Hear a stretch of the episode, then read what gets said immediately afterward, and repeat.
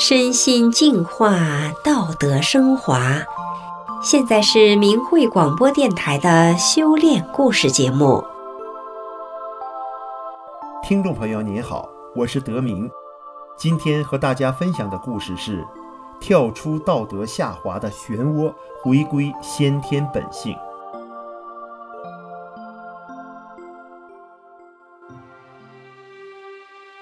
当今的人类社会。正处在一个无神论肆虐、道德下滑、金钱物欲极度膨胀的漩涡中。故事的主人公明宇，在与法轮大法结缘后，跳出了这个漩涡，做到了明辨是非、分清正邪、守住良善，不断回归先天本性。让我们来一起听一听他的故事。明宇出生于一九八六年，得法前，他是个玩了近二十年电子游戏的游戏狂。得法修炼的初期，游戏虽然走出了他的生活，但是后天养成的一些负面观念与坏习惯，却像大山一样牢牢地固守在那里。在后来的修炼中，明宇时刻用真善忍的法理来要求自己，有了巨大的收获。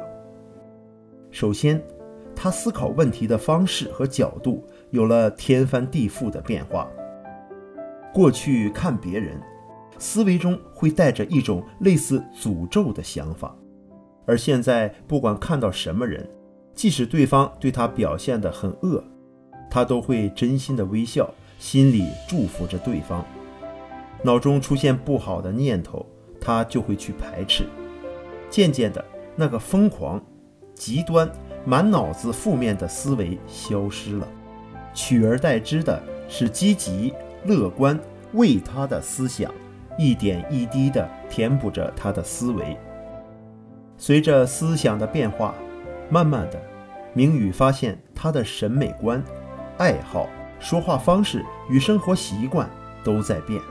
修炼之前，他所热衷的流行音乐和电视剧都不爱看了，反而非常喜爱中西方的古典乐曲，每每听到都感觉心神安详，内心宁静。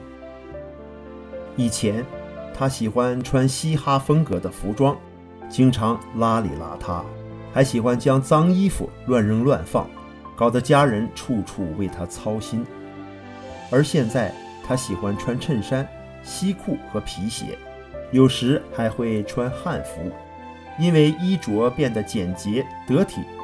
同事们都说明宇的品味提高了。以前上学时，明宇喜欢写连笔字，还认为自己的草书写得很有风格。现在翻看以前写的字，他觉得就像蜘蛛爬一样难看。后来看到大法弟子制作的动画片《悠游自在》后，他才明白，文字是神传给人的。从此开始规范地使用楷书，字体也比以前清秀多了。讲话则是明宇最难控制的一方面，因为养成了大声说话的习惯，自己又有个爱闲聊的毛病。总喜欢炫耀自己的所知所得，经常停不下来。时间一长或过于激动，就会大脑发热或头痛。后来，明宇对照大法向内找，明白自己说话失控，其实是执着心在作祟，比如显示心、怨恨心，为了达到某个目的而刻意说某些话。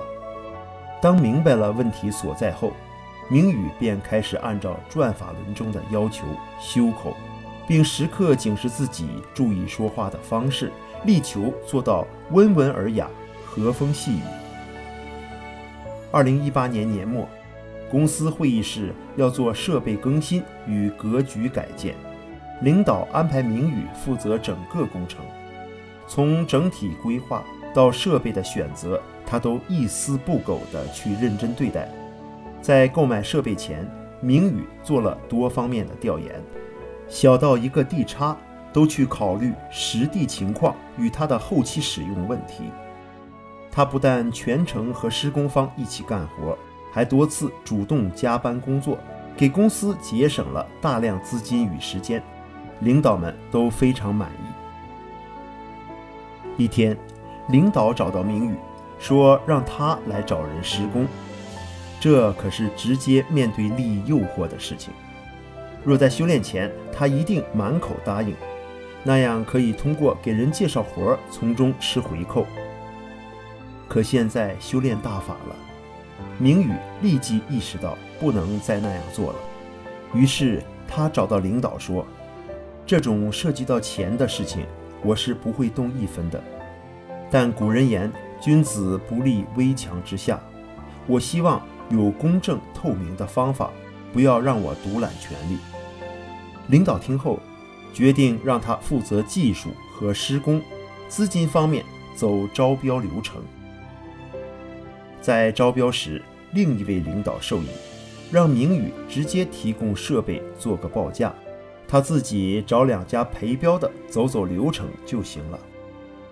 明宇听后拒绝了，陪标其实就是造价，这种内定的方式他无法接受。后来在与施工方接触时，两个供应商都主动要给明宇回扣，都被他拒绝了。明宇善意地和他们说：“钱我不要，降低一下设备的成本就行了。”可能是因为明宇的真诚打动了他们，施工方直接把底价给了他，使得最终采买的设备多数都是平价或低于市价。后来，明宇与施工方成了很好的朋友，他们也通过明宇了解了一些法轮大法的真相。类似的金钱诱惑还发生过不少次，比如给明宇发的工资与工龄不符，每个月会多拿几百块钱。明宇找到相关领导，私下谈了这事。领导说：“我知道你工作付出的多，工资却最低。我找大领导说过给你涨工资的事，他没有答复，我就私下把你的工龄增加了五年作为补偿。”明宇站在他的角度上，善意地拒绝了。他说：“如果公司领导看到我的工龄与实际情况不符，会影响到您的工作，您还是给我改回来吧。而且我会把以前多发的钱退回给公司。”这个领导感受到明宇的善意，微笑着说：“以前的钱不用退了，工龄回头给你改回来。”当他笑着送明宇走出门时，明宇从他的眼神中看到了一种信任。明宇家是一个四世同堂的大家庭，如今他修炼大法，知道要面对这样复杂的家庭环境，必须随时用大法修正自己。复杂的环境让明宇修去了更多的不好的人心，也让更多的世人。看到了大法弟子的与众不同。前不久，八十九岁的奶奶突然感冒发烧，亲戚们都来看望。这群亲戚中，除了二姑家以外，都已经明白了大法真相。因为二姑父以前是村支书，被中共严重洗脑，他的家人也都受到影响，都很排斥法轮功。这次明宇二姑来家看望奶奶，看到明宇这个当孙子的一直陪着奶奶上厕所，帮她洗漱，又听到奶奶感叹说自己命好，有孙子和孙媳妇伺候着，说他们还经常给他和爷爷洗澡、洗脚等。看得出二姑受到了触动。吃饭时，奶奶想将吃不了的饭拿给爷爷，但又犹豫了。因为他的感冒还没有痊愈，作为修炼的人不怕这些，明宇就把饭拿过来吃了。二姑看到后说：“我从来都不吃别人的剩饭，你能做到这样，真是难得。”奶奶听后说：“明宇平时也是这样的。”二姑看到明宇善待老人的种种，联想起自己儿媳因为钱对他无理谩骂的事。心中很是不平，明宇就用法轮大法的法理与他交流，告诉他说：“您的儿媳要是修炼法轮大法，就不会发生这样的事情了。我修炼之前也是因为钱、房子和父亲闹得特别僵，曾经把父亲气得睡不着觉，自己也为此哭了好多次，甚至想离家出走。修炼法轮大法之后，我和父亲之间的矛盾全部化解了。”我自己的钱也全交给父亲帮忙打理。二姑听后，语气中对这种和睦的家庭氛围充满了羡慕和期盼。后来，他观看了法轮功真相视频，明宇又把自己去年投给明慧网的文章读给二姑听，她听后竟然哭了。明宇明白，那是宇宙特性真善忍。触动了他的本性，让他对大法彻底认可了。二姑回家时带了很多本真相资料。明宇经常去同一个理发店理发，因为店主很善良，也很健谈。明宇就在每次理发时，根据他的接受能力，讲了一些中国传统文化中善恶有报的故事。店主接触过明宇和明宇的家人之后，感受到大法弟子身上展现出的善良、纯真与忍让。看到他们四世同堂，还能够如此和睦，而且全家都很健康，祖辈长寿。店主由原来的排斥法轮功，到后来从心底认可了大法。最近，这位店主的丈夫和他的娘家人。因为钱财问题发生了纠纷，使得他们两个人闹得要离婚。每当想起丈夫说要与她同归于尽的话，这位店主就直淌眼泪。明宇之前通过与他接触得知，他的命很苦，走到今天实属不易。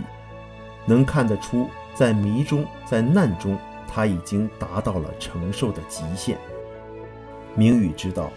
只有大法才能为他破迷，改变他的人生。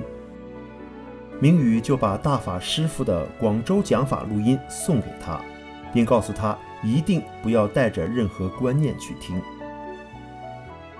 十多天以后，明宇专程去理发店看看店主听法的情况，结果一进屋就看到店主满脸笑开了花。明宇问：“听讲法了吗？”他说已经听了一遍了，并笑着说：“刚开始的时候根本没听懂师傅讲的是什么，但是后来越听越明白，发现自己在生活中遇到的很多问题，在师傅的法中都讲到了。”他说自己能用师傅所讲的法去衡量遇到的矛盾了。明宇听后知道店主与丈夫一定是和好了。店主笑逐颜开的模样，与之前妻妾的面孔简直判若两人。是大法师傅给他改变了人生道路。那一天，明宇和店主聊得很开心。明宇叮嘱他，一定要多听几遍师傅的讲法，按照法中讲的去做，生活中遇到的一切问题，自然都会迎刃而解。